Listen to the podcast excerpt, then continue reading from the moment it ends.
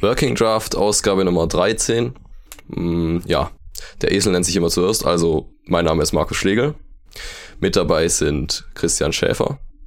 Hallo. Und heute nicht dabei der Peter, dafür haben wir den Mark Hinse. Hallo Mark. Hallo.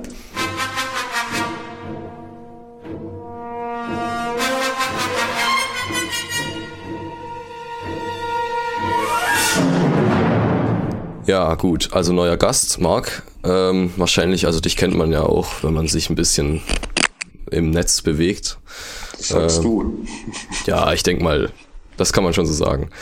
Ähm, du, also du warst eigentlich schon länger eingeplant, so als Gast. Ähm, warst dann beim ersten Mal. Äh, beim ersten Mal krank, krank und ja. beim zweiten Mal auf der Autobahn, ja. Genau, also du hast dich äh, arg bemüht, uns dann doch zu entkommen, aber jetzt haben wir es geschafft.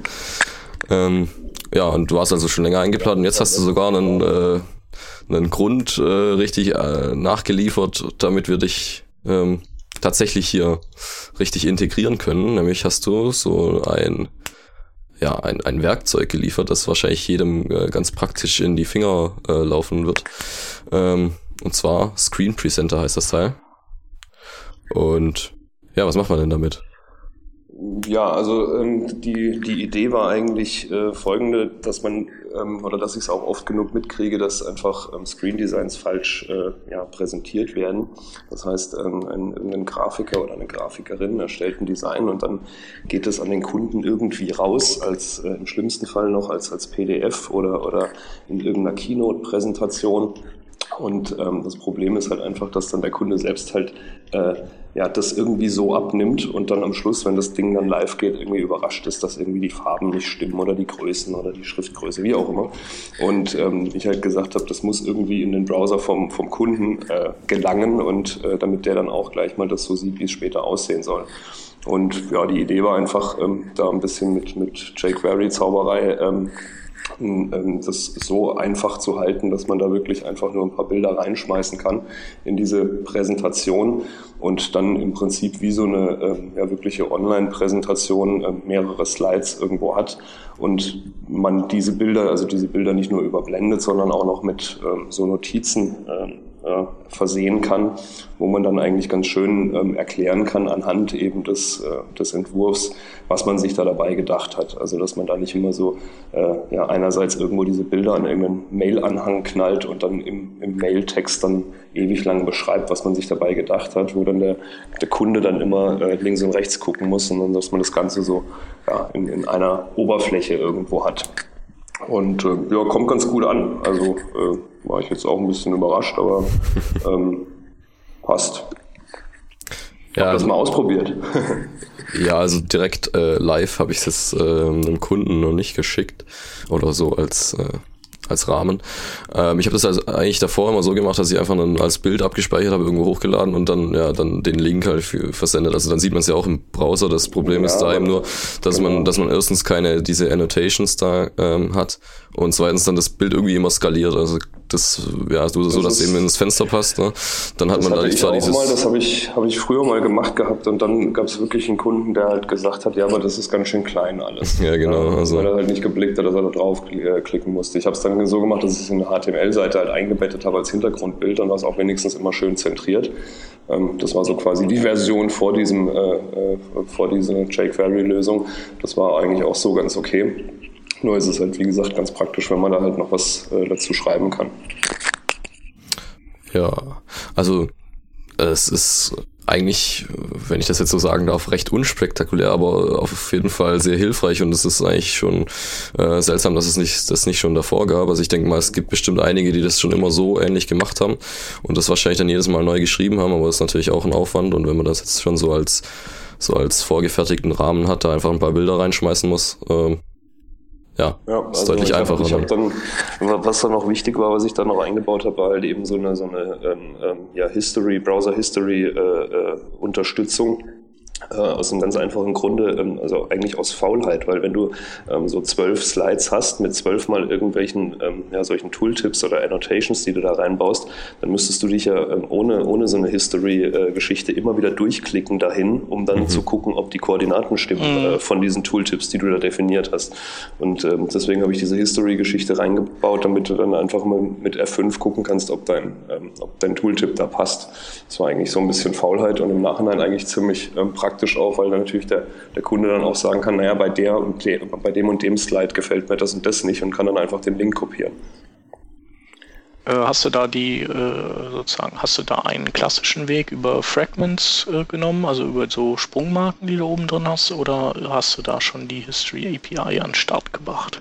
Äh, nee, ich habe das, ähm, das ähm, jQuery-Plugin genommen. Ah, ja. ähm, das, ich weiß jetzt gar nicht, ob es das Address war oder das History, das ist alte Ding sogar. Ich, ich glaube ich, ich glaub aber das Address. Okay. Dieses äh, jQuery-Address, ja. Okay, also das du hast... auf jeden Fall cool. Ja. Hast du da so ungefähre Statistiken, wie oft das jetzt schon verwendet wurde oder also halt runtergeladen? Also du hast es auch auf GitHub, da kann man nicht wirklich. Ich habe es dann relativ schnell auf GitHub, nachdem der erste Kommentar natürlich von Peter äh, kam. ja, das äh, GitHub Fragezeichen. Ja, da sitzt du drei Tage an so einem Ding und dann ist der erste Kommentar GitHub Fragezeichen. Ähm, aber ich musste noch, weil ich ja diese, diese Idee, die kam mir ja jetzt auch nicht selbst, sondern ich habe äh, eben so ein, so ein, so ein Website-Tour-Skript irgendwo gesehen gehabt, ähm, wo das dafür verwendet wurde, eben auf einer ja, normalen HTML-Seite ähm, bestimmte Bereiche äh, ja, zu erklären letztlich. Und ähm, daher hatte ich eben dann die Idee und habe auch dieses Skript dann ja erstmal eigentlich wollte ich es nur übernehmen und, und anpassen. Letztlich habe ich es dann sagen wir mal zu naja, 80 Prozent dann irgendwo neu geschrieben, weil die Voraussetzungen halt ganz andere waren. Und ähm, ich hatte eben dann die, die Ersteller dieses Skripts noch anschreiben müssen oder halt noch gefragt, ob es okay ist, wenn ich das auf GitHub stelle, auch wenn es jetzt nicht mehr so viel davon äh, übrig ist. Mhm. Und als dann das okay kam, habe ich es dann bei GitHub äh, dann hochgeladen. Und so Statistik, keine Ahnung. Äh, Gibt es bei GitHub eigentlich eine Statistik? Ich glaube nicht. Also, also es haben immerhin äh, sechs Leute geforkt. Ja, genau. Ja. Ja, und du hast dich für den Namen Screen Presenter ohne .js entschieden. Ist ja auch irgendwie heutzutage, heutzutage nicht mehr so oft anzutreffen, dass da kein so ein Punkt JS hinsteht. Ich habe hab mir halt überhaupt nichts gedacht. Also ja, ja. Ich musste dem Kind irgendeinen Namen geben und äh, dieses Screen Presenter hat sich eigentlich ja, irgendwo angeboten, ja. Gut. Tja, auf jeden Fall eine Empfehlung. Ja, wie lange brauchst du, um so, äh, um dir so eine typische eine Präsentation zusammenzubauen mit deinem Tool? So ähm, das, ist, das kommt extrem drauf an. Ich habe es jetzt gerade wieder vorhin gemacht. Also ähm, es kommt natürlich drauf an, wie viel du erklärst ähm, und, und wie wichtig es ist, dass diese, dass diese Tooltips möglichst genau sitzen. Und dann probierst du natürlich schon ein bisschen rum.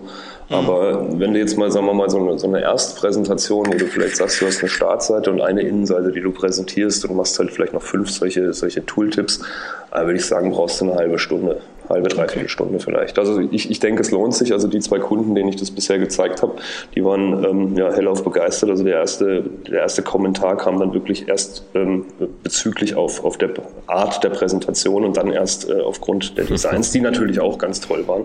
Mhm. Aber ähm, nee, also kommt gut an und ich denke, man kann damit ähm, doch ein bisschen Eindruck schicken. Ich denke auch. Also deine Demo war auf jeden Fall schon, äh, die war schon nett. Ja, habe ich halt auch. Ich, ich, musste dann halt irgendwas ähm, Neutrales zusammenrotzen irgendwie im Photoshop. das war dann auch so, äh, ich dachte, ja, was mache ich jetzt eigentlich? Ich kann ja jetzt nicht irgendein Kundenlayout äh, nehmen, ähm, anhand dessen es eigentlich noch deutlicher wird ähm, oder wie man damit arbeiten kann, weil ähm, wenn man dann halt erzählt, warum das Logo da sitzt, wo es sitzt und, und, und warum man die Schrift so wählt, wie man sie gewählt hat und so weiter, das macht, macht dann schon eigentlich ganz gut Sinn und ähm, der Kunde kann sich so ein bisschen zurücklehnen und das auf sich wirken lassen. Mhm. Und ähm, ja, wie gesagt, einfach mal ausprobieren. Was, ja, mir, da jetzt grad, ja, was mir da jetzt gerade einfällt, ähm, es hat jetzt nicht so viel damit zu tun, aber es ist eine ganz gute Parallele bei ähm, so, wie heißt denn das? Half-Life und so? Ne.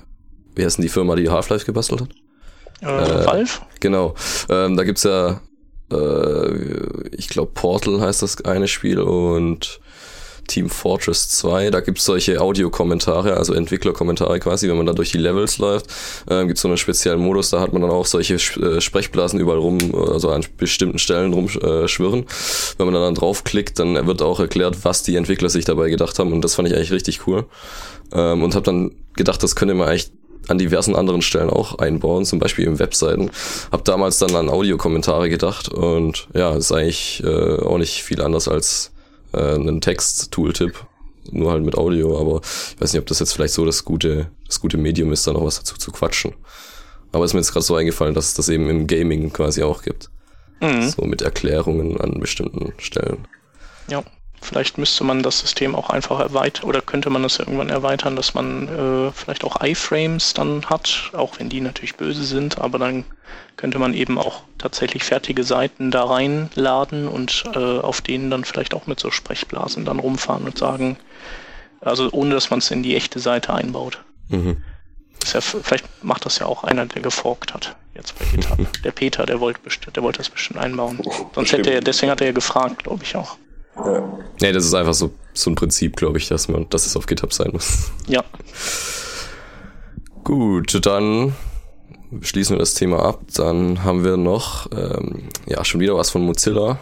Und zwar eigentlich nicht wirklich neu, sondern eher so, ein, so, ein, äh, so eine Ankündigung, dass jetzt mal was anders äh, wird. Und zwar geht's um Prism und so ein anderes Projekt noch von Mozilla Labs, ähm, Chromeless.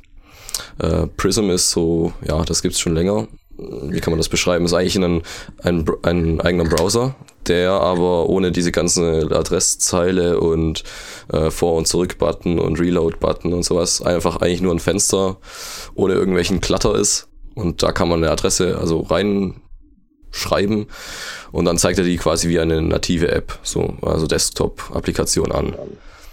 Ähm, ja. Und Chromeless äh, ist auch ein Mozilla-Projekt, das macht so was ähnliches, nur irgendwie mit einem anderen Fokus und zwar, ja, wie kann man das beschreiben? Also für, für Entwickler, ja. Also gibt ja zum Beispiel von Adobe gibt's ja dieses Air. Ähm, da kann man mit Flash dann Desktop-Applikationen schreiben und sowas ist dann Chromeless für ja, HTML5-Applikationen, sagen wir mal so. So, und die große News ist jetzt eben, dass Prism soll es jetzt nicht mehr geben oder wird nicht mehr weiterentwickelt, sondern die ähm, Leute, die da mitgebastelt haben, die bringen jetzt ihre Erfahrungen und so in Chromeless ein. Soweit die News. Ja. Ich glaube, das Prism, das, das, äh, das wurde sozusagen von der Wirklichkeit ein bisschen eingeholt, als dass eben äh, viele Browser ja immer weiter abgespeckt sind von ihrem User-Interface. Äh, also wenn man sich so ein Chrome anguckt oder der IE9 auch und, und auch der Firefox 4, die haben ja gar nicht mehr viele Pixel, die überhaupt noch auf den Browser entfallen und haben ja auch solche Möglichkeiten, dass du dir äh, Seiten als Icons ablegst, wie wenn das schon Anwendungen sind. Und insofern war Prism dann auch jetzt nicht mehr so der, der Überkracher. Und äh, da haben die halt gedacht, dann führen wir das halt irgendwie auf ein neues Level und schmeißen alles raus und ähm, haben nur noch so eine Runtime-Geschichte, wo das, wo das halt drin läuft und wo man dann mit den ganzen schönen HTML5 ähm, APIs so richtig ausgewachsene Desktop-artige Anwendungen bauen kann, die man dann auch irgendwie so verteilt, die auch irgendwie den Anschein erwecken, als seien sie Desktop-Applikationen. Genau, also das Prinzip ist ja eigentlich schon, das gibt's fast ja, ja an jeder erdenklichen Stelle, zum Beispiel diese, äh, dieses von Palm WebOS, das jetzt irgendwie mehr oder weniger tot ist, glaube ich. Ähm, also so ein nein, Smartphone. Nein, oder ja, es wurde gekauft, aber es ist. Äh ja, übermorgen, übermorgen große ähm, HP Palm äh, Präsentation der neuen Geräte und der neuen Zukunft und überhaupt wir erobern die Welt. Ja, genau. Am Mittwoch. Ist wirklich aktuell. Okay, ja. Ich glaub, aber und, und Tablet und, und überhaupt iPad-Konkurrenz und alles. Ja, ja, das ist sowieso alles iPad-Konkurrenz. Nee, aber also im Ernst, ähm, ja, WebOS so an sich, das war ja, hieß es, oder heißt es noch, mh, hm, gar nicht mal so das schlechte ähm, Smartphone OS. Ähm, und ja, das verfolgt auch das Prinzip, dass eigentlich alles in HTML, CSS, JavaScript geschrieben ist. Also die komplette UI auch alles ähm, und die Applikation daneben. Ähm, also ist dann eigentlich auch dieses Smartphone nur noch so ein, so ein Rahmen mit einem WebKit drin Ähm, und ja, da bastelt man dann seine, seine Web-Applikation quasi als installierbares Programm einfach so rein. Also ist dann nicht wirklich eine Web-App, sondern ja, benutzt halt dieses, dieses Web-Framework, sage ich mal, aus HTML, CSS, JavaScript und ja, lässt darauf dann Anwendungen entwickeln und so ist das Chromeless eben jetzt auch. Mhm.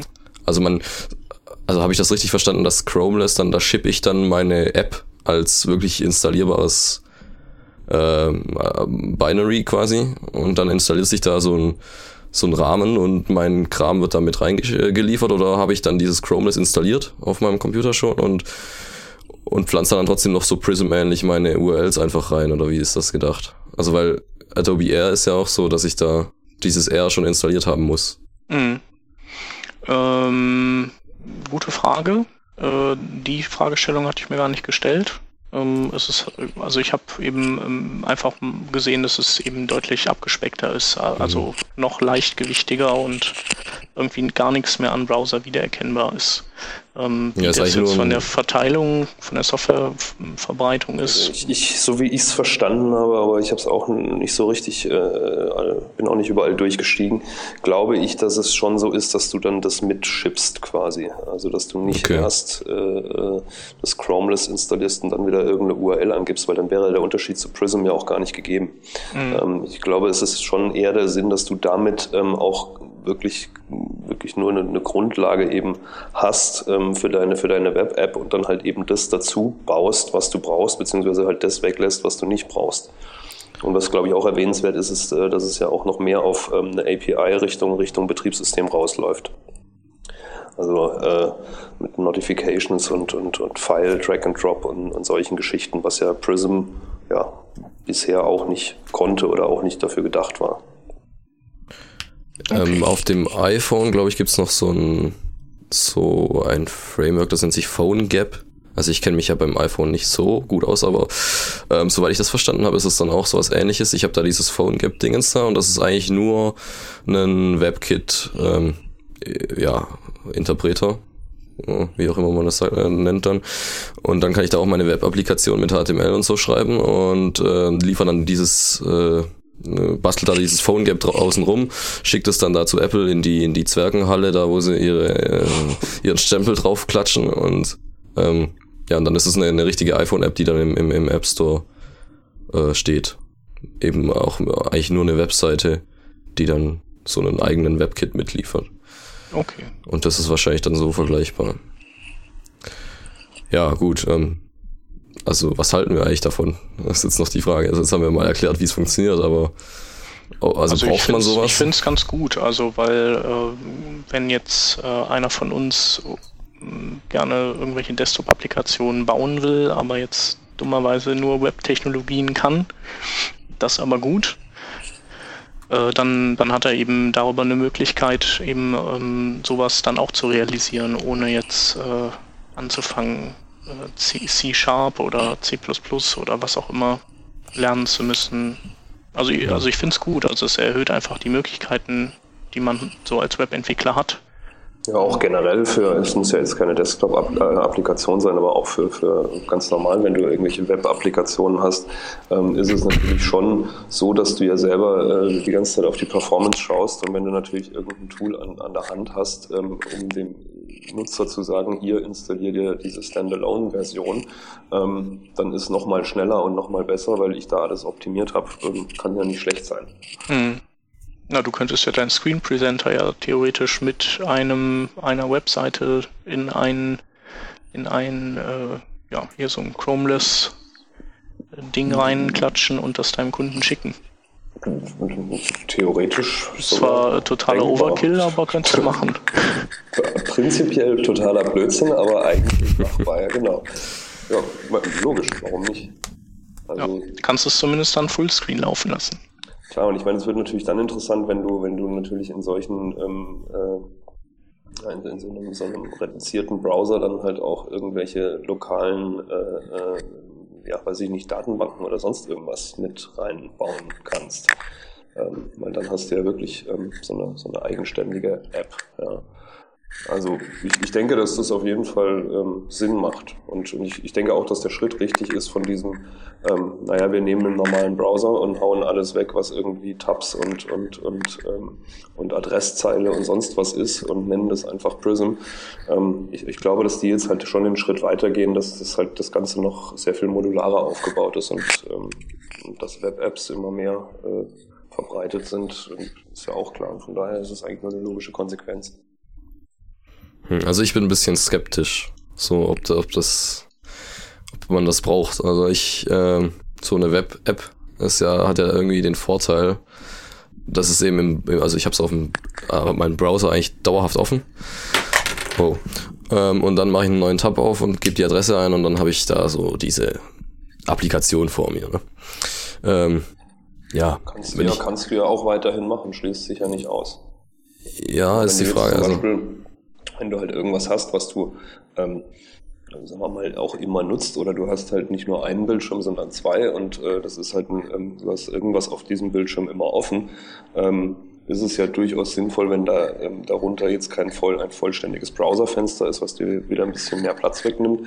Ähm, noch sonst irgendwelchen Overload, äh, äh, Overhead irgendwo ähm, erzeugt. Ähm, wenn du dann ein Tool hast, was dir das wirklich nur diese eine App anzeigt, das Ganze reduziert, macht schon Sinn, wobei ich natürlich ähm, so ähm, aus dem Hause Mozilla im Moment ein bisschen skeptisch bin, was, was äh, wenig Overhead angeht und ähm, Speicherverbrauch. Also muss ja auch ehrlich sagen, auf dem Firefox 4 bei mir ist äh, eine Katastrophe.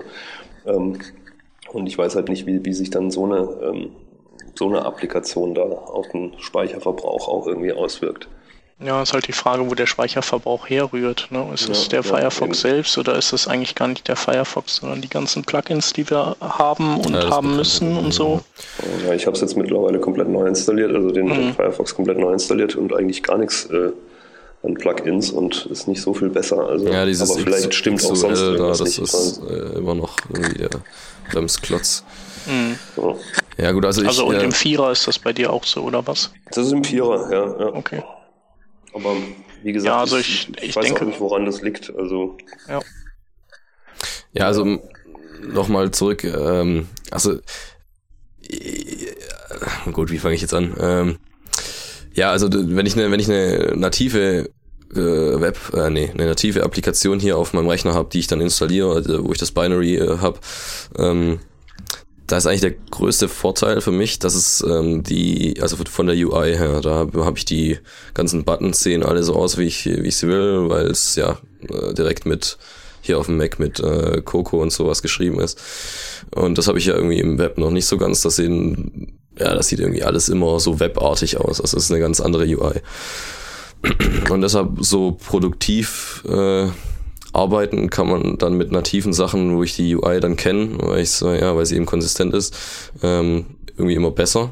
Also jetzt zum Beispiel Audio schneiden, kann ich mir ähm, so als Web-Applikation jetzt noch nicht so. Klar, aber das, du musst dir halt überlegen, was ist, was ist, wenn du irgendwie eine Desktop-Applikation bauen wolltest. Ähm, ja, hast du dann die Möglichkeit, Cocoa zu lernen? Oder äh, also wenn du es kannst, ist natürlich schon gut. Aber sagen wir mal, du willst eine Linux-Desktop-Applikation dann entwickeln, dann bist, hängst du halt wieder da mit deinem Cocoa. Das kannst du halt, also das bietet dir halt einen Weg aus diesem Dilemma raus. Das ist halt ganz gut, finde ich. Ja, also ich weiß nicht, ob ich eine, wenn ich eine ähm, native Applikation schreiben wollte, also dann wäre der Grund für mich eben dieses, diese UI-Geschichte und wenn die dann wegfällt, dann ja, bleibt nicht mehr viel übrig. Mhm. Aber ich glaube, ich dann. Ja, ich weiß auch ja. nicht, ob, ähm, also ich habe jetzt nicht gelesen, dass man irgendwie auf mehr Dinge zugreifen kann vom System aus oder so, dass man sich da irgendwie tiefer ver vernetzen kann oder so. Ähm, Gut, ein Vorteil, ein Vorteil, ja. ja. ein Vorteil, der mir jetzt noch einfällt, ähm, ich habe, wenn ich, wenn ich diesen Chromeless, also wenn es tatsächlich so ist, dass ich dieses Chromeless-Teil da mit meiner App äh, zum Runterladen quasi anbiete, dann lädt sich das jemand runter und installiert es so bei sich. Dann habe ich da natürlich ab, ab dem Punkt, ähm, wo es runtergeladen ist, keinen Traffic äh, keine Traffic-Kosten mehr. Was jetzt natürlich bei so einer Web-App, die auf meinem Server äh, dauernd zuge auf die zugegriffen werden muss, äh, dann habe ich da irgendwie tausende von Nutzern und dann muss ich mir schon einen richtigen Server leisten. Und so habe ich natürlich den, das, den Vorteil, dass ich ja dieses Binary anbieten kann und dann lädt man sich das runter und dann ist gut. Mhm. Naja gut, aber letztendlich könntest du es ja auch so, könntest ja auch so mit Offline-Storage und äh, äh, einer lokalen Datenbank könntest du sowas ja. Also mhm. es stimmt schon. Also es gibt jetzt kein mega Killer-Argument. Ähm, andererseits, ähm, ja, kostet ja nichts. Können die ruhig gerne mal anbieten. Finde ich ganz okay. Ich sehe das ja, also jetzt diese, nicht schlimm als irgendwie doof. Ja, klar. Also äh, das ist jetzt, dass deshalb jetzt die Welt untergeht, so ist es jetzt nicht. Also Mozilla Labs, das ist ja auch so ein Ding, die probieren ja eigentlich alles aus, was äh, ihnen in den Sinn kommt. Und ja, kann, können sie ja schon machen. Ich bin nur mhm. eben skeptisch, ob das tatsächlich so den Bedarf, äh, ob der Bedarf da ist. Gut, jetzt haben wir da ziemlich lange drüber geredet. Eigentlich schon zu lange. Ähm, dann kommen wir einfach mal zum nächsten Thema. Ich mache mir hier wieder schön eine Kapitelmarke. Ähm, ja. Äh, äh, unser, unsere Lieblingsthemen sind ja immer neue APIs, APIs ähm, ja. Programmierschnittstellen im Browser. Äh, und da gibt's jetzt ähm, einen Editor, Ed, Editors Draft, kein Working Draft, ähm, der einer Clipboard API, also einer ähm, API, mit der ich ähm, ja so meine, also wenn ich äh, etwas mit ja kopieren will, also Text oder Elemente kopieren oder einfügen oder ausschneiden, ähm, dass ich da ein bisschen mehr Einfluss drauf habe, was da genau passiert. Ähm, Gibt hier jetzt so einen Vorschlag einer API dazu. Ja. Ähm, ähm, ja, ja ähm, ist halt ganz, ganz nett, weil man zum einen erstmal äh, entsprechende Events hat. Also äh, man bekommt überhaupt erstmal mit, dass ein Kopier- oder ein Einfügen-Prozess ähm, ausgelöst wurde oder ein Ausschneiden. Äh, und ähm, also das ist jetzt auch keine furchtbar komplizierte API. Man hat eben diese drei Events, das Copy-Event, das Cut-Event, das Paste-Event. Und ähm, gleichzeitig hat man eben die Möglichkeit, auf ähm, die Daten, die kopiert werden, beziehungsweise die gepastet werden, eben nochmal Einfluss zu nehmen. Das heißt also, man kann, kann die äh, manipulieren und ähm, die vielleicht direkt in HTML umwandeln lassen und äh, eventuell auch so Dinge machen wie äh, Words, äh, HTML, Mist, Dreck direkt eben Ding. ausfiltern zu lassen im, also. in dem Kopiervorgang. Ähm, also das ist eigentlich die, die Geschichte. Ist also nichts wahnsinnig Aufwendiges, aber ähm, ja, ist eigentlich eine, eine gute Idee. Könnten, können wir gebrauchen. Ja, also Anwendungsbeispiel wäre jetzt sowas wie, ähm, ja, ich habe da so äh, komplizierte Formeln mit Bruchstrichen und so, zum Beispiel mit MathML ähm, gerendert. Und wenn ich die so kopiere, also ganz normal, dann ist das meistens äh, und dann irgendwo hin äh, paste, dann ist es meistens nicht mehr nachvollziehbar, was da eigentlich mal stand, weil ja diese Darstellung dann komplett anders ist in Plaintext. Ähm, und da könnte man jetzt so äh, drauf Einfluss nehmen, dass zum, Beispiel, zum Beispiel wenn, wenn ich a hoch 2 oder sowas habe in meiner Formel, ähm, ich glaube, wenn man es einfach so kopiert, äh, dann steht da nachher in Plaintext A2. Das wäre ja eigentlich, würde das eher bedeuten A mal 2. Und dann könnte man da jetzt drauf Einfluss nehmen, dass da eben, wenn ich dieses Hochdingens da habe, dann mache ich da einfach so ein, so ein Dech, äh, Dachzeichen dazwischen. Äh, wie heißt denn das? Car Carré Zeichen. Mhm. Ähm, und dann heißt es auf einmal A hoch 2 wieder. Also auch in Plain Text dann auch verständlich. Mhm. Und solche, ja, solche Sachen werden da vorgeschlagen. Ähm, anderes Ding wäre dann zum Beispiel auch noch, äh, man kann ja ganze Elemente kopieren oder auch mehrere. Wenn ich, einen, wenn ich eine Tabelle oder sowas ähm, kopiere, dann kann ich die auch wieder als Tabelle ja, also wenn ich das zum Beispiel in Plaintext wieder einfüge, könnte ich da ASCII-artige Trennstriche und sowas dazwischen machen. So mhm. als Beispiel. Ja, dass man irgendwie noch Eingreifmöglichkeiten hat, wenn man bemerkt, ja, so, genau. oh, das verlässt jetzt sozusagen unser, das eigene ähm, kontrollierte Umfeld, dass man dann eben sagt, okay, dann bauen wir das so um, dass das auch woanders funktioniert, wenn man es da einfügt. Ja, vor allem diese ganzen CMS-Geschichten, diese ganzen äh, What You See is What You Get Editoren, Tiny, MCE und, und wie sie alle heißen. Ähm, da könnte man, denke ich, ähm, da endlich mal dafür sorgen, dass, äh, auch wenn man es hundertmal in der Schulung sagt, ähm, äh, das nicht aus Word kopiert werden soll, mhm. äh, dass man da mal endlich einen gescheiten Filter äh, irgendwie hat, äh, damit wirklich nur das kopiert wird, was, was auch Sinn macht. Ja. Weil ähm, ich glaube, Versuche gibt schon ewig. Ähm, natürlich kann man es immer als Plaintext äh, einfügen, klar, macht aber ke äh, keiner, weil er nicht versteht, warum. Und wenn dann wirklich der Browser und nicht irgendwelches JavaScript äh, im Hintergrund ähm, dann dafür sorgen kann, dass da mal richtig gefiltert wird oder äh, geregelt gefiltert wird, dann ist das ähm, schon mal ein sehr, sehr großes äh, Anwendungsgebiet. Ja.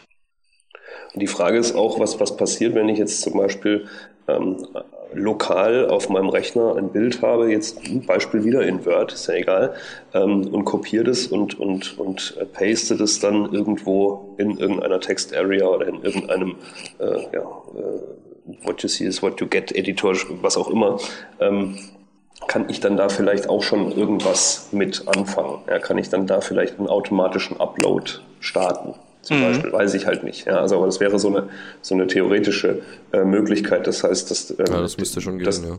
dass du bei so einem Event halt erkennst, okay, hier ist ein lokaler Pfad äh, zu einem Bild angegeben und dadurch ähm, jetzt starte ich sofort eben einen Upload auf ähm, ja, meine Website oder in die, in die App oder wie auch immer. Ähm, und das macht natürlich dann schon schon Sinn, dass man da mal drauf zugreifen kann auf diese äh, auf das Clipboard. Ja. Ja, ja, oder also was man wohl auch machen kann, ähm, ist äh, auf, äh, also wenn man auf das Clipboard zugreift oder auf diese Daten, die da gerade kopiert oder gepastet werden oder so, dass man halt sagt, in welchem ähm, Format will man äh, die Daten äh, haben, um dann sie weiter zu verwursten. Und äh, mhm. da kann man dann, also momentan also die sind ja noch in der, in der Brainstorming-Phase, aber da haben sie auch jetzt nur die Möglichkeit zu sagen, ich möchte es in HTML-Form haben. Ähm, aber dann könnte es eben sein, dass, dass so ein Bild dann äh, direkt als Image-Element mit vielleicht dem Bild als Data-URI integriert vorliegt ja, oder so. Ja, ja. Ähm, und dass es eben nicht verloren geht. Also ich stelle mir das halt ganz spannend vor, wenn du halt sagst, du sagst, für, für so einen Redakteur, der kann jetzt einfach von seinem, von seinem äh, Rechner aus äh, irgendwo wirklich äh, äh Steuerung C machen bei irgendeinem Bild ja, und, und macht dann da in seiner Text-Area einfach Steuerung V. Dann wird das eben erkannt als lokales Bild, wird hochgeladen, wird eventuell noch serverseitig irgendwo verkleinert, wie auch immer, nach irgendwelchen Regeln. Und darum geht es ja, dass du ja eben ähm, diesen Zugriff dann hast und dann kannst du ja auch eben diese ähm, ja, Regeln oder Filter anwenden. Und ich glaube, dass das schon ganz, ganz spannend sein kann. Also ist irgendwie von, von Opera auf jeden Fall die, dieser Draft eingereicht und vielleicht sind das dann auch die ersten, die da irgendwas zum Spielen in ihren Browser integrieren. Ja, also wer da ähm, genauer irgendwie so schon mal wissen will, wie das funktioniert, also so implementierungsmäßig, äh, der kann sich da auch im HTML5-Buch von Peter den Drag-and-Drop-Artikel ähm, mal anlesen, durchlesen. Ähm, das ist ein ähnliches Prinzip. Also da wird auch diese ähm, Data irgendwas API verwendet. Also dass man eben ähm, jetzt muss jetzt jetzt gucke ich doch schon mal, wie das genau heißt. Das ist doch. Was die File API? Data Transfer. Nein, nein. Ähm, so. Data Transfer Interface. Ähm, also ich habe da, wenn ich, sobald ich diesen, diesen, also was macht denn diese Clip, äh, Big Clipboard API? Die hat eigentlich nur ähm, drei neue Events und ansonsten benutzt es die eben dieses Data Transfer äh, Teil. Und zwar, wenn ich eben kopiere, dann ähm, wird da dieses, äh, wird, wird da eben werden da Daten irgendwie ähm, verschossen und die äh, werden in dem Format von diesem Data Transfer Interface abgespeichert quasi. Mhm. Ähm, und ab da kann man das so behandeln wie bei Drag and Drop. Also ich habe dann, ähm, ja, sagen wir mal, ich habe da ein Stück äh, oder zwei Paragraphen, also zwei P-Elemente und da kopiere ich oder da wähle ich Text aus vom einen in den anderen rüber. Dann ist ja das Problem, dass ich dann nicht ein Element bestimmen kann, welches ich jetzt kopiert habe oder so, sondern es sind eigentlich dann zwei und dann dieses Data Transfer macht dann eben ähm, ja, dass ich diese zwei Elemente angegeben habe, dann jeweils noch einen St äh, Start- und einen Endpunkt und ähm, dann kann ich da irgendwie gut damit um, umgehen und deshalb mhm. könnte man sich auch schon dieses äh, Clip, äh, nee, wie heißt, Drag and Drop äh, Kapitel vom Peter an durchlesen. Das mhm. ist dann eigentlich die gleiche, das, die gleiche Schnittstelle, nur eben noch so, so drei Events dazu gepappt. Okay. Und ähm, ich weiß jetzt nicht, also ich habe das schon mal diverse Male gesehen, dass das funktioniert. Ich weiß nicht, dann wird das wahrscheinlich nicht diese Schnittstelle hier sein. Aber wenn man was kopiert und dann gibt's manchmal die Seuche, dass dann irgendwie unten noch eingefügt wird, also wenn man es wieder irgendwo hinpastet, ähm, dieser Content kommt von bla bla bla. Okay. Und das ist also, was man eigentlich nicht will, dass da irgendwie noch so äh, irgendwelche äh, sinnlosen Sachen mit reingefügt werden. Mhm. Ich weiß Dieser nicht, was Content wurde gesponsert von Word 2010. Ja. also so, so habe ich, hab ich auf jeden Fall schon mal irgendwo ist mir das passiert, dass ich da was kopiert habe und dann war da noch mehr dabei, als ich eigentlich wollte. Mhm. Aber ja, ich weiß nicht, wie, worüber das dann ging. Egal. Also, ja. Okay, also ja, Tipp. Ähm, diese Drag and Drop API da mal. Der Peter schimpft da ja immer ein bisschen drüber. Das ist so eine grottige API, die will man so gar nicht anfassen. Ähm, ja. So direkt. Wenn man irgendeine Abstraktion. Weiß ich nicht. Habe ich noch nicht so. Wir verlinken, wir verlinken das mal. Also nicht Peters Buch. Also das haben wir letztes Mal schon verlinkt. Wir verlinken einfach was anderes, was zu Drag and Drop gehört. Genau. Okay, dann haben wir noch eine API, die der Chrome äh, oder die mit der der Chrome Browser aufwarten kann neuerdings, die wahrscheinlich, so wie wir denken, ähm, auch, die es auch im Firefox 4 schon gibt. Und das ist die Web Audio API. Ja, genau. Ähm, Im Firefox 4, ja, da wie gesagt, da ist das schon drin. Ähm, ja, was macht die Web Audio API? Hört sich ähm, nicht so spektakulär, spektakulär an, wie es ist. Und zwar, ähm, ja, äh, gut, wie erkläre ich das am besten? Also so, es geht eigentlich um dieses, um, um das Audio-Tag, ähm, könnte man sagen, in HTML5. Da kann ich ja alle möglichen Arten von Sound äh, reinschreiben und dann abspielen lassen. Ähm, ja, dieses, dieses Audio-Dingens da, das bietet eben so ein paar Grundfunktionen, äh, eben abspielen, pausieren, äh, rückwärts abspielen, schneller, langsamer und so weiter. Und ähm, ja, es ist ein bisschen wenig so. Also vielleicht will man manchmal, will man, ähm, wenn man irgendwas hoch, ähm, die Stimme, die Stimme etwas hochpitchen oder runter oder äh, irgendwelche tollen Filter drüberlegen oder was ganz anderes machen, zum Beispiel ähm, einen Audio-Editor, habe ich vorhin schon genannt, in ähm, HTML schreiben. Und das macht jetzt alles dieses, diese Web-Audio-API möglich. Und zwar kriege ich einfach ähm, Rohdaten. Also ich kann Rohdaten aus einem Audio-File auslesen oder kann auch äh, Rohdaten schreiben und die dann abspielen wieder. Und zwar ist ja, ja, was ist Audio? Das ist eigentlich nur ich sag, ich sag, ich sag mal, ich habe so einen Zeitstrahl ne, und dann äh, zu jedem alle äh, eine Sekunde durch, wie, je nachdem wie hoch die Sample ähm, Frequenz äh, Sample Rate ist, habe ich eben alle Zeitabschnitte so einen Frequenzwert, ähm, der dann äh, zu irgendwelche Wert, äh, irgendwie, irgendeinen Wert zwischen 0 und 1 ist. Und ja, die kann ich auslesen, diese Werte. Das ist dann, also wenn man das wirklich ja, man kann machen ja will. so eine Art äh, ähm, so äh, automatisch generiertes äh, Musikvideo oder so Bildschirmschoner-Gedöns mit sowas schön machen, ne? Ja, genau. Also wenn man einfach mal die Rohdaten auslesen will, dann ist es nicht wirklich spektakulär, weil dann kommen eben äh, so ein Haufen Zahlen. Also ähm, ja, bei 44.100 äh, Hertz ähm, Sample-Frequenz, äh, Sample-Rate ist das eben dann pro Sekunde sind das dann 44.000 äh, Werte, die da ausgeschmissen werden. Ähm, ja, so an sich ist das auf jeden Fall mal äh, ganz nett, aber man kann da eben, ja, wie du gesagt hast, so Visualisierungen zum Beispiel machen, dann mache ich eben mit den Werten, ähm, ja, wenn er hoch ist, dann mache ich einen Balken, einen, einen einen Balken, der irgendwie visuell auch hoch ist. Ja. Und wenn, wenn die Frequenz niedrig ist, dann mache ich irgendwie niedrig oder so. Oder du könntest ja auch so ein 2D-Gesicht machen, was dann irgendwie immer den, immer sozusagen redet, wenn, wenn dann auch Ton kommt oder sowas. genau, ne? oder Oder, so, eine, so eine Band, die dann spielt, wo du dann irgendein Lied reinhaust und äh, die wahrscheinlich dann nicht besonders ähm, glaubwürdig spielt, aber immerhin dann äh, Damit die, damit die Yellow-Strom-Tante, die dir äh, den, den Tarif erklärt, endlich mal synchron zum, zum Beispiel. zum Text redet. Ja. Genau, ich glaube, äh, Yellowstrom war auch einer der, der Draft-Autoren. Ja, von ganz dieser- bestimmt. Ja. Ja, oder, oder ich könnte auch was ganz anderes machen, einfach, ähm, ja, habe ich vorhin schon gesagt, äh, so Filter programmieren. Ähm, das ist dann ein bisschen eher Raketenwissenschaften. Da müsste ich dann die Audiosachen, äh, die Audiodaten auslesen, müsste dann irgendwelche mathematischen Operationen drüber ausführen und die dann wieder irgendwo reinschreiben. Und das am Ja, besten alles noch so möglichst, Synthesizer damit bauen. Also, ja genau, oder Klänge einfach so erzeugen auf Knopfdruck, ja. Also das soll das alles möglich machen. Ähm, ja, wer damit was basteln, der soll sich das, sollte sich das am besten äh, selbst durchlesen, weil so erklären lässt sich das alles nicht so gut. Also es äh, gibt ist wohl schon auf jeden äh, Fall komplizierter.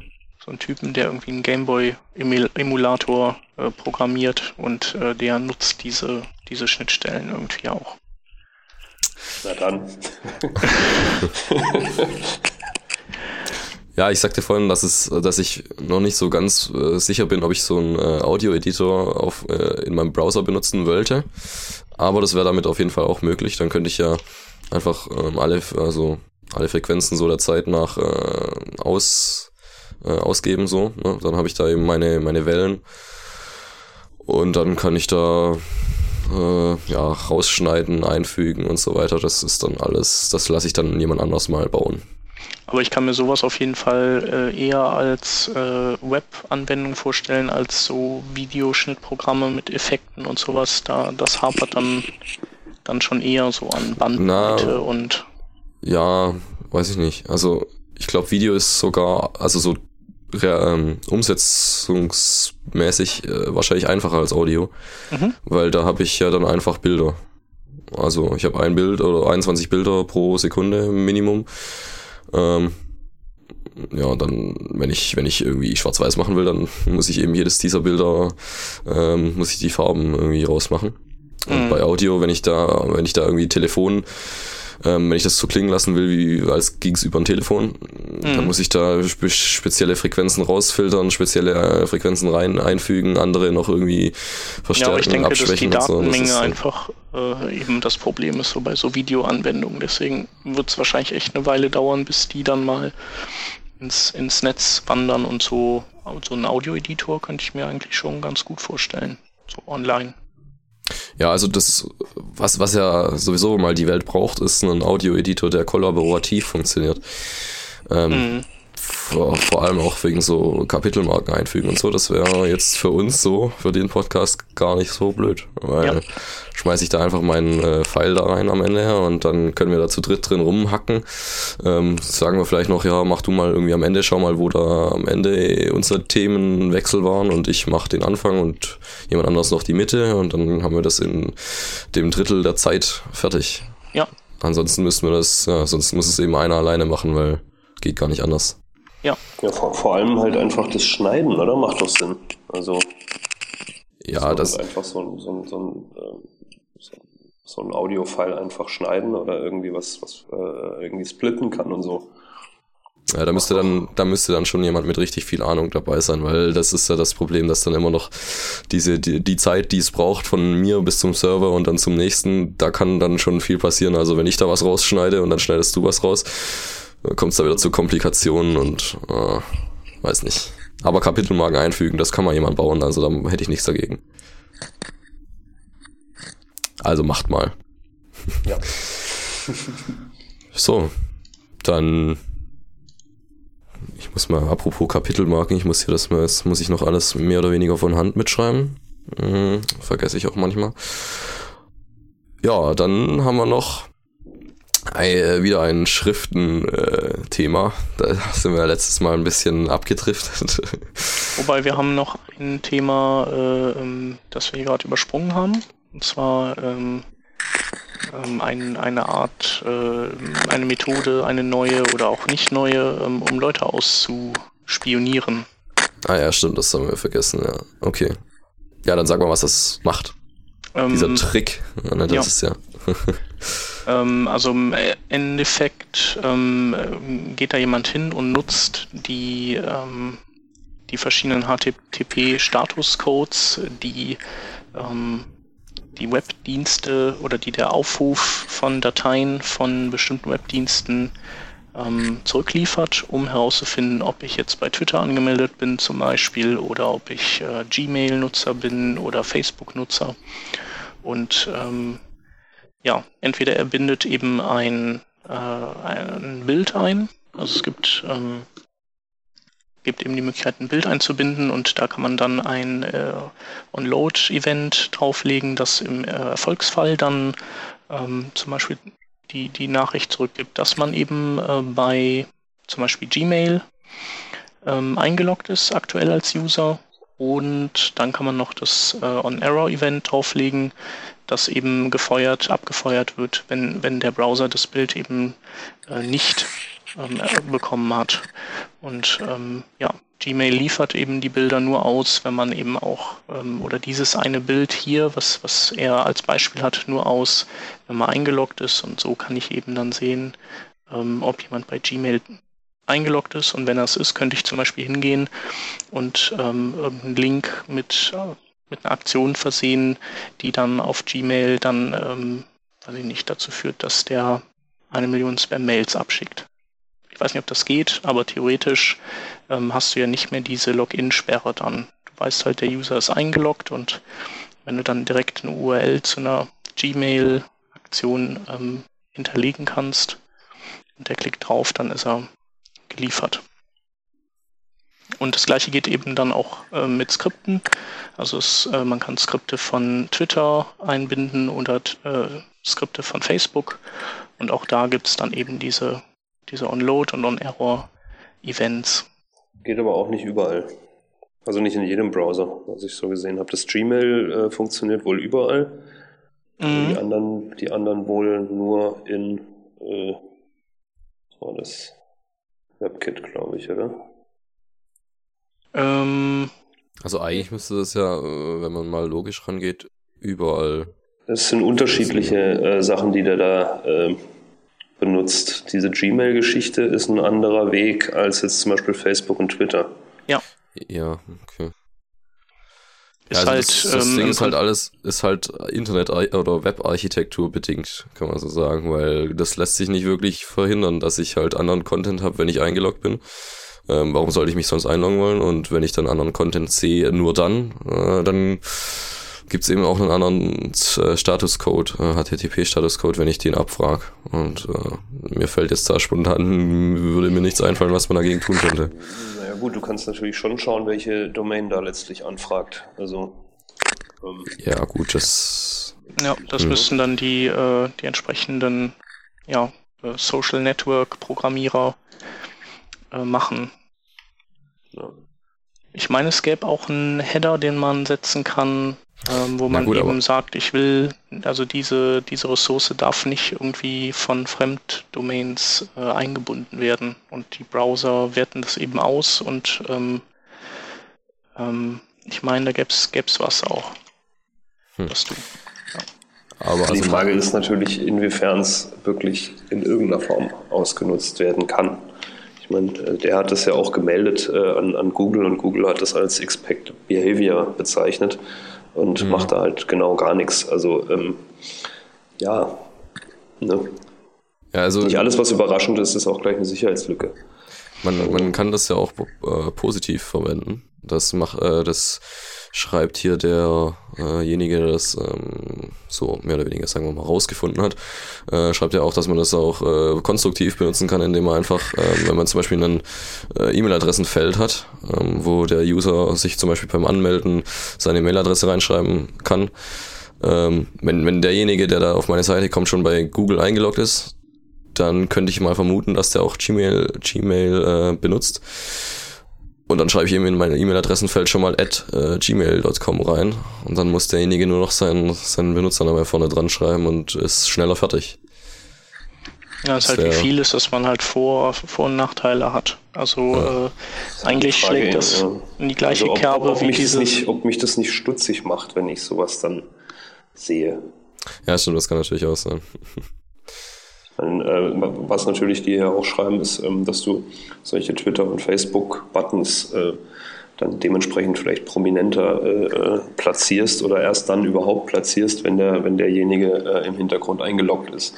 Ähm, aber mehr als ein Gag ist das dann eigentlich auch nicht. Also halte ich jetzt nicht für so. Ja, diese Facebook-Sidebars, ähm, die sind schon, die sind schon creepy genug, das stimmt. Also wenn ich da dann manchmal, also gab es ja letztens diese Geschichte, dass auf Bild.de irgendwie, ähm, da wird mir angezeigt, welche meiner Freunde Bild.de äh, geliked haben. Äh, das ist dann schon irgendwie befremdend. Und wenn ja. das. Äh, ich habe neulich auch irgendwo den Peter entdeckt. HDD. Aber es war jetzt, war jetzt nicht so verwerflich. Okay. Also ja, mich erinnert also, das. Im Gegenteil, äh, war so ein Obernerd-Ding, glaube ich. Und ja, dann war das halt er natürlich der Einzige, der das dann geliked hat. Ja. Also von meinen Freunden, weil sonst kenne ich ja keine Nerds. Den Chef erinnert das an dieses Hover-Ding? Kann das sein? Äh, mich erinnert das an welches Hover-Ding? Äh, nee, nicht Hover, ähm, Visited. Ja, genau dieses ja. Visited-Ding. Da habe ich da mich ja diese gedacht, coole Seite äh, did, didyouwatchporn.com und die, die klappert halt so alle, äh, also die, die generiert eben einfach äh, Links zu allen möglichen Pornoseiten und guckt dann, ob irgendwie die Browser ähm, manche der Links eben sozusagen als besuchte Links einfärben und, und wenn die Farbe, wenn das eben diese Farbe ist, also dieses Lila, dann äh, weiß die Seite halt, äh, okay, also der guckt sich die Seite und die und die Seite an. Und im Prinzip ist es das gleiche in, in grün. War das nicht so, dass das, dass, dass, ähm, irgendwie den, den Cache äh, nee, nee. gesucht hat? Oder nee, das gesucht? Also wenn, wenn die CSS-Datei letztlich im Cache war, ja gut, das läuft dann aufs gleiche raus. Ja, genau. Nee, nee, also das hat gar nichts mit der CSS-Datei zu tun, sondern das hat mit dem äh, damit zu tun, dass der Browser ja ähm, default-mäßig Links äh, blau macht und ähm, wenn die besucht sind, eben lila. Ja. Und du kannst halt dann wiederum über den aktuell, du kannst dann wiederum über JavaScript die aktuell gesetzte Farbe auslesen. Und äh, wenn es eben blau ist, dann war der User nie auf der Seite. Und wenn es lila ist, dann weißt du, okay, der ähm, besucht die und die Seite. Ja. Können wir ja mal verlinken. Genau, machen wir. Gut, dann kommen wir eben jetzt zu dem äh, Schriftenthema. Ähm, ja gut, so viel Schrift ist nicht, ist nur Font-Face-Einbindung. Ähm, und zwar gibt's da ja diverse Methoden, wie man das äh, möglichst äh, möglichst verlustfrei, äh, nee, wie sagt man? Cross-Browser-mäßig einbindet. Ja, genau, ähm, einbindet. Weil da gibt's noch nicht so ganz die Methode, die jetzt wirklich überall hilft. Ähm, ja, Shep, also erzähl doch einfach mal, was jetzt da an der neuen äh, Syntax, die da jetzt jemand, ja. ich glaube Font Spring heißt die Seite hier, ja. Ähm, was die anders ähm, macht als die anderen. Ja, also äh, alte waren ja äh, teilweise so ein bisschen abenteuerlich. Da gab es ja so diese Geschichte mit diesem Smiley äh, ähm, in diesen Font-Definitionen, ähm, um den Internet Explorer aus dem Tritt zu bringen. Denn äh, aktuell ist es ja so, durch die, durch die verschiedenartige Formatunterstützung der Browser äh, muss man mehrere ähm, Font-Ressourcen angeben und der, die Browser, die coolen, klugen Browser, die gehen eben von vorn nach hinten durch und schnappen sich eben den Font, äh, den sie eben als Format verstehen und dann, dann hören die auf weiter zu suchen. Und der Internet Explorer, der war halt äh, so blöd, das äh, irgendwie darauf nicht vorbereitet zu sein. Ich meine, der unterstützt das ja auch schon sehr, sehr lange. Ja, das ist ähm, eigentlich. Überhaupt. Genau, aber damals ist man wohl nicht auf die Idee gekommen, dass es da auch alternativ ähm, ähm, ja, weitere Angaben in, in derselben Eigenschaft geben könnte und deswegen ähm, nimmt der, ähm, fasst der eben mehrere Angaben zu einer zusammen für sich und versucht dann eben eine Datei auf dem Webspace zu finden, die so heißt, wie all, alle diese Ressourcenangaben hintereinander gehängt. Ähm, ja, und scheitert dann natürlich. Und ähm, da gab es eben verschiedene Möglichkeiten oder Wege, die man gefunden hat, um die IEs auszutricksen. Und ähm, jetzt hat man wiederum einen gefunden, der ähm, der ihn auch austrickst, aber der eben nicht ganz so abenteuerlich ist. Und äh, da arbeitet man mit einem Fragezeichen, beziehungsweise kurzzeitig war es eine, eine Raute, also wie von den Sprungmarken so eine Raute. Jetzt ist es ein Fragezeichen wie von, von so einem, von einem Query String. Und dieses Fragezeichen wird hinter die, äh, hinter die erste Ressource, die angegeben ist, ähm, hinter den Dateinamen gesetzt und der IE geht dann hin und denkt, alles, was hinter dem Fragezeichen ist, also die ganzen alternativen Formate, das wären einfach nur ähm, sozusagen Query-String-Parameter. Und er ruft dann wirklich nur die für ihn gedachte EUT-Datei auf. Die kriegt dann zwar noch irgendwie wird zugeworfen mit allerlei Query-String-Parametern, aber das interessiert die halt nicht. Und der Webbrowser weiß dann aber, okay, Kollege IE will die EUT-Datei. Bitte sehr. Ja, so genau. kann man das umschreiben. Und Turbine integriert? Nee, noch nicht, aber es ist hier notiert. Ich habe hier so ein paar Sachen. Äh, gleich hohe Buttons in allen Browsern. Dieses Fontface ist notiert und auch SVG Background Gradients für IE9 muss ich auch noch einbauen. Sehr schön. Der ja keine Gradients unterstützt, wie ich heute getestet habe. Immer noch nicht. Kann eigentlich gar nichts. Genau, ja. Also. Ähm, ja, was, also ich weiß, ich ähm, habe das jetzt so noch nicht ausprobiert mit dem Fragezeichen-Dingens, aber da gibt's ja immer, äh, gab's ja schon so Sachen davor, wie du gesagt hast, und die nannten sich auch alle Bulletproof. Also ich weiß, da, mhm. das passt mir irgendwie nicht so ganz, dass die sich alle da so dieses Bulletproof auf, auf, auf, die, auf die Packung kleben. Ähm, weil, ja, ja, Bulletproof, Bulletproof ist eigentlich, ich schieß drauf und dann passiert, dann, dann hält es trotzdem. Aber das hat jetzt bei den anderen alle überall nicht funktioniert. Mhm. Äh, da da, da brauche ich nur irgendwie ein bisschen antippen und dann fällt es schon wieder um. Ja, ja, die, das, das nicht, aber ähm, ich denke, die, äh, die alten waren eben von ihrer Art und Weise äh, relativ abenteuerlich und ähm, nicht ohne Risiko, dass ein zukünftiger Browser sich vielleicht daran doch stören könnte. Und ähm, die Methode, die jetzt gefunden wurde, die ist in der Tat eine, wo man, wo man eigentlich sagen kann, ähm, also egal wie wenig die Browserhersteller beim Programmieren aufpassen und äh, nicht über die alten, in Anführungszeichen, Bulletproof-Methoden Bescheid wussten, die, die halt im Netz ja auch gebräuchlich sind. Also diese Methode wird auf jeden Fall diese neuen Browser dann nicht aus dem Tritt bringen. Jo. Ja, gut, also. Hm. Also es ist im Prinzip wie, äh, also es gibt ja Browser-Hacks, die, die funktionieren ja auch, aber man weiß eben auch nie, wie werden zukünftige Browser auf so CSS-Hacks oder sowas ähm, reagieren. Reagieren die dann immer noch so wie gewünscht oder legt es dir halt hin? Mhm. Und ähm, äh, die Methode, die ist in der Tat sehr elegant. Ja, aber das war's auch schon. Also vielleicht sollten alle, die sich mit dem Thema ein bisschen beschäftigen, sich einfach die neue Syntax aneignen. Ähm, ich bin jetzt gerade gar nicht so auf dem aktuellen Stand, was den IE9 angeht. Also kann der auch nur dieses EOT-Format oder? Nee, der kann, der unterstützt dieses WOF-Format. Ah, okay, ja genau, dann, dann ist das hoffentlich sowieso bald obsolet. Ja, äh, also bei der Upgrade-Freudigkeit äh, der IE-Nutzer ähm, äh, ja, wahrscheinlich nicht. Aber ähm, ist ähm, auf jeden Fall gut. Ja. Hm. Gut, also ich wahrscheinlich äh, werde ich dann einfach eine Weiche schalten und wenn es unter IE9 ist, dann kriegt er einfach gar keine äh, Schrift, also halt ja, du, du kannst ja auch hingehen und nur WoW angeben. Ich meine, das ja, ist dann ja, im IE9 so. wird es unterstützt, Mozilla, Opera, Chrome und nur die, äh, die Apple-Penner, die kriegen es ja nicht auf die Reihe aus irgendeinem Grund. Ja, der Gerrit meint, äh, das kommt definitiv demnächst bald, mhm. irgendwann jetzt. Ja. ja, auch weil das natürlich, weil, äh, also nicht nur, weil man irgendwie so viele verschiedene Fonts dann anbieten muss, sondern weil man ja oftmals Fonts auch gar nicht mit einer anderen als einer EOT und einer WOF-Lizenz kaufen kann. Also, wenn man jetzt bei ja, Fontshop also, oder so kauft, dann. Ja, genau, da kriegt man eigentlich nur noch WOF. Ja, und was macht man dann mit den ganzen total progressiven, coolen äh, Apple-Usern?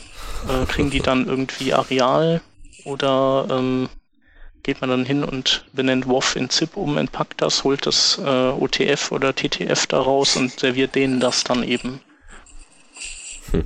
Ist nicht äh, die feine englische Art.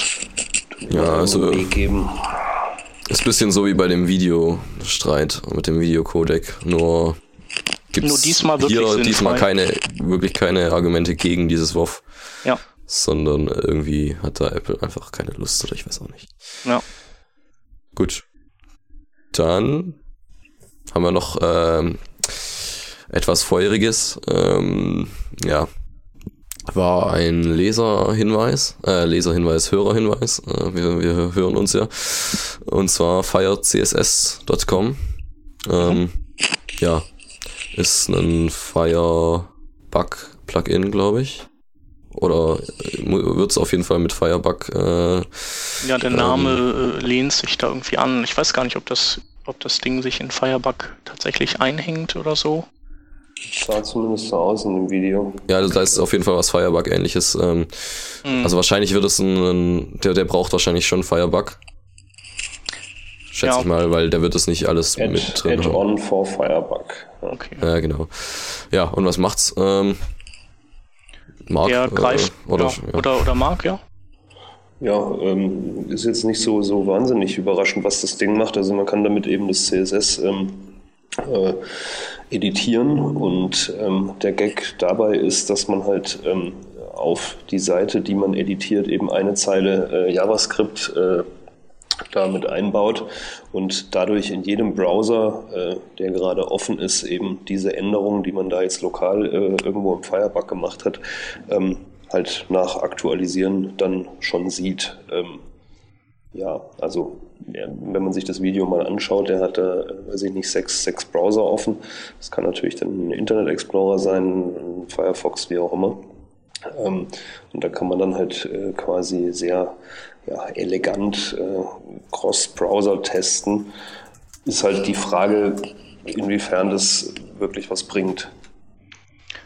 Ja, also äh, ist also ist schon nett, so in Realtime auf verschiedenen äh, Browsern, die man so aufhat, irgendwie äh, zu sehen, äh, wie sich das da überall verhält. Also man so quasi ein, ein Live-Feedback, äh, vielleicht sogar, ich weiß nicht, der IE wird da auch unterstützt. Äh, ich weiß gar nicht, ob ja, der auch einer so von den Browsern war. Da waren auf jeden Fall drei Millionen Browser offen. Ich glaube, das ist relativ egal. Das müsste eigentlich jeder können, weil ähm, der Gag ist ja einfach nur, dass der sich das, das CSS dann ähm, äh, irgendwo herholt. Ja, also das, das, das muss ja irgendwo webbasiert laufen, das ganze Ding. Mhm. Also ich ähm, dachte ja erst, dass er vielleicht irgendwie sowas wie so ein äh, wie so einen eigenen kleinen Mini-HTTP-Server äh, in diesem Plugin von Firefox hat, aber es ist wohl so, dass das Ganze über einen Server läuft. Also er schickt dann das dieses CSS. Über, über, einen, über einen Webservice, ja. Genau, so Ajax-mäßig und, und das sind dann so kleine Bookmarklets, die du dir dann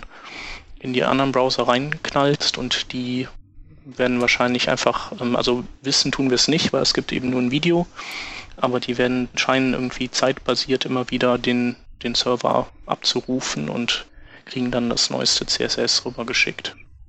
Ja, du brauchst nicht mal ein äh, Bookmarklet. Ähm, es wird halt einfach äh, dieses, dieses, diese eine Zeile JavaScript, die du da einbaust, die schaut einfach auf, auf, auf diesen ähm, irgendeinem Webserver, wo das eben abgelegt wird. Ähm, da liegt halt quasi eine temporäre Kopie deines CSS, was du gerade bearbeitest. Und ähm, das JavaScript schaut einfach ob, ähm, oder lädt einfach dieses äh, temporäre CSS und dann ist es ziemlich egal, mit welchem Browser du das machst. Mhm. Was ja an sich eine ganz nette Idee ist. Nur muss man diskutieren und dann denke ich mal, kann man überlegen, inwiefern das jetzt Sinn macht oder wann hat man die Situation, dass man wirklich äh, drei, vier verschiedene Browser gleichzeitig aufhat und in einer CSS ja, rumdoktort, um das dann in diesen Browsern gleich aussehen zu lassen. Also ähm, ich kenne es jetzt nicht. Also ich meine, ich, ich entwickle in, in, in, Chrome oder, oder von mir aus Firefox und da passt es dann in der Regel und dann schaut man sich halt irgendwann, wenn man mal richtig gute Laune hat, das Ganze im IE an und, und ähm, dann hat man keine gute Laune Tag, mehr genau, macht die Rolle hinten runter und, und, und baut halt dann eben mit ähm, entweder irgendeinem Browser-Sniffer oder eben ganz normalen Conditional Commons halt einfach noch ein paar weitere Style-Sheets dazu und repariert halt das Gröbste oder ähm, eben so, dass es dann halt eben in denen auch passt. Deswegen ist es mir jetzt nicht so ganz klar, was da jetzt der große Vorteil sein soll von dieser Lösung. Mhm. Also Hat auf jeden Fall die große Runde gemacht, aber. Ja, weil ist natürlich spektakulär, ist natürlich toll, wenn du sagen kannst, ähm, mhm. du hast ein, ein, CSS, was du physisch nicht veränderst, weil ähm, auf dem Server liegt ja noch das Original. Du hast einfach in deinem Firebug eine, eine lokale Kopie, pfuscht da drin rum und wenn jetzt der, äh, dein Kollege aus Australien auf, auf F5 klickt, dann ähm, sieht er auch schon die Änderung, die du gerade machst. Also ist natürlich toller Effekt. Ähm, die Anwendbarkeit bzw. Die, die Anwendungsbereiche halte ich für überschaubar.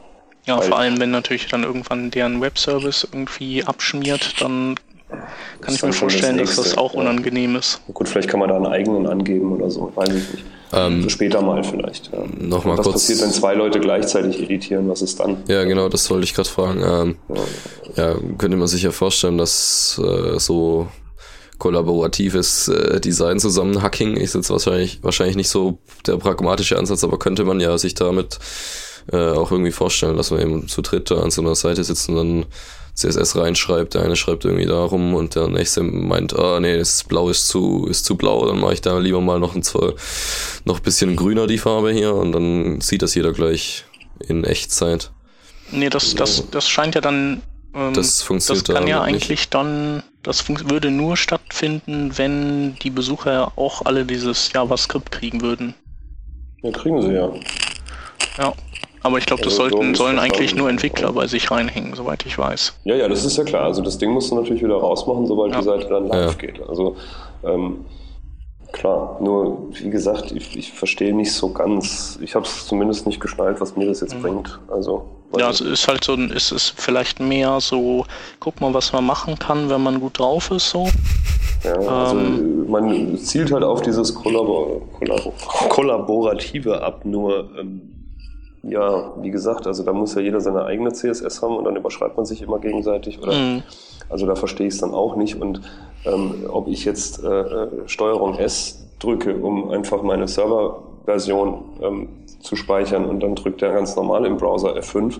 Mhm. Das ist dein, dein Webservice, der, der Finger, ja. der auf der F5-Taste liegt. ja, ich meine, F5 musst du auch bei, bei dem hier machen. Mhm. Ja, musst du auch bei dem drücken. Also ja zumindest auf den entfernten Browsern, ja. die nicht direkt im Firebug sind. Also, hm. ja. Ja, ist auf jeden Fall ein netter Show-Off-Effekt. Ja. Ich meine, wenn, wenn, wenn das Teil ähm, dahingehend nutzbar ist, aber ich meine, du kannst der CSS auch im Firebug direkt sowieso schon bearbeiten, oder? Und, und gleich die Änderung anzeigen.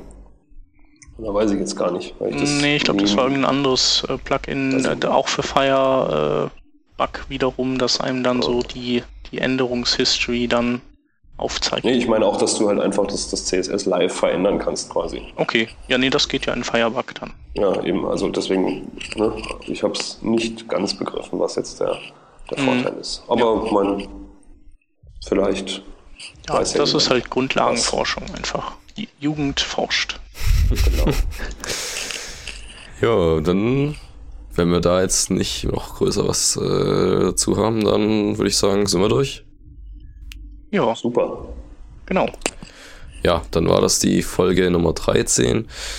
Ähm, ja, ich habe noch kurz, ähm, ich habe äh, diese Woche oder vor zwei Tagen, sagen wir mal, einen Hörer äh, getroffen. Das hat mich gefreut äh, und habe dann mal so ein bisschen nach ähm, Feedback gefragt. Also ja, ein bisschen haben wir ein bisschen gequatscht und so.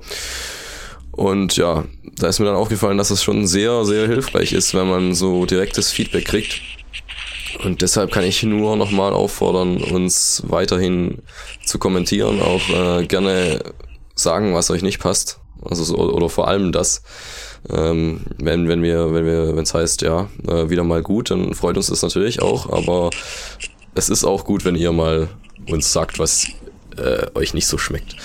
Ladet nie wieder den Hinse ein. Ja. Zum Beispiel. Ja. Nee, den Hinse, den laden wir auf jeden Fall nochmal ein.